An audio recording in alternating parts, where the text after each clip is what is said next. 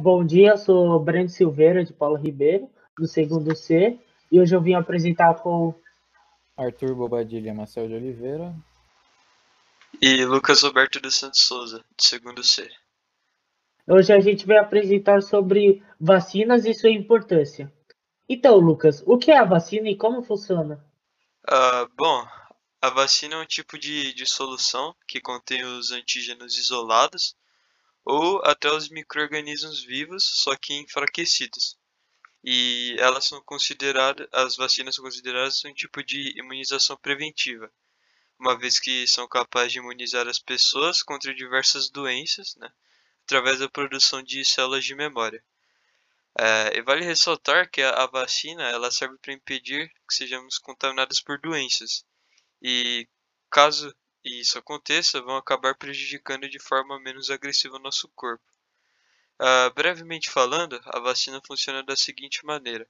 Os agentes patogênicos introduzidos no corpo são fagocitados pelos macrófagos e são logo em seguida desmontados em antígenos, é, esses que vão ser apresentados aos linfócitos TCD4, né, e vão mandar informações dos antígenos aos linfócitos B, que se diferenciam em plasmócitos, que eles vão bloquear a ação do, é, dos, dos agentes patogênicos, e das células de memória, sendo essas as mais importantes, uma vez que reconhecem os antígenos específicos outras vezes.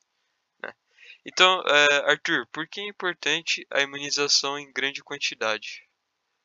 Bom, é, pela vacina ser uma medida preventiva, nós temos em alguns casos o que chamamos de imunidade de rebanho, que basicamente ocorre quando você imuniza uma quantidade tão grande da população que, que a queda na circulação do vírus é tão significativa que mesmo aqueles que não, que não se vacinaram acabam se protegendo também.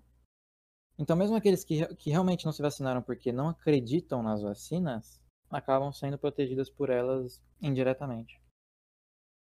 É, e Breno, como foi necessário se proteger do Covid-19 antes de se ter uma vacina?